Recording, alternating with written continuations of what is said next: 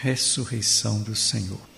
A ressurreição de Jesus está no centro da doutrina da fé e da teologia cristã, inclusive fazendo parte da profissão de fé do Credo, quando ali proclamamos: ressuscitou dos mortos ao terceiro dia, conforme as Escrituras. Compreendemos então que após a morte na cruz, na sexta-feira da Semana Santa, no domingo, Jesus voltou à vida e se manifestou aos apóstolos e aos discípulos.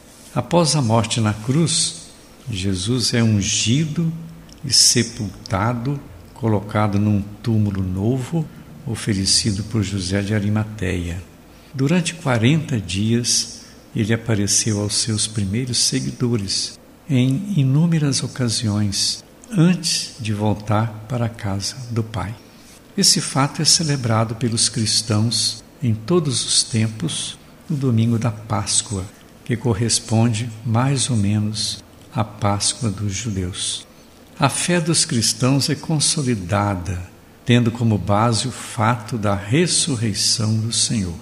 Talvez até pudéssemos pensar que isso significa realização da plenitude da aliança travada entre Javé e Abraão lá no Antigo Testamento. Deus vem ao encontro das pessoas para levá-las ao encontro com Ele. Na ressurreição acontece a realização do plano de Deus, salvar a humanidade. A historicidade da ressurreição é contestada por estudiosos, mas sem fundamentação concreta nos princípios da fé. Ali está a motivação da fé dos cristãos para o crer e trabalhar no processo de libertação, que nada mais é do que o caminho de salvação em Deus.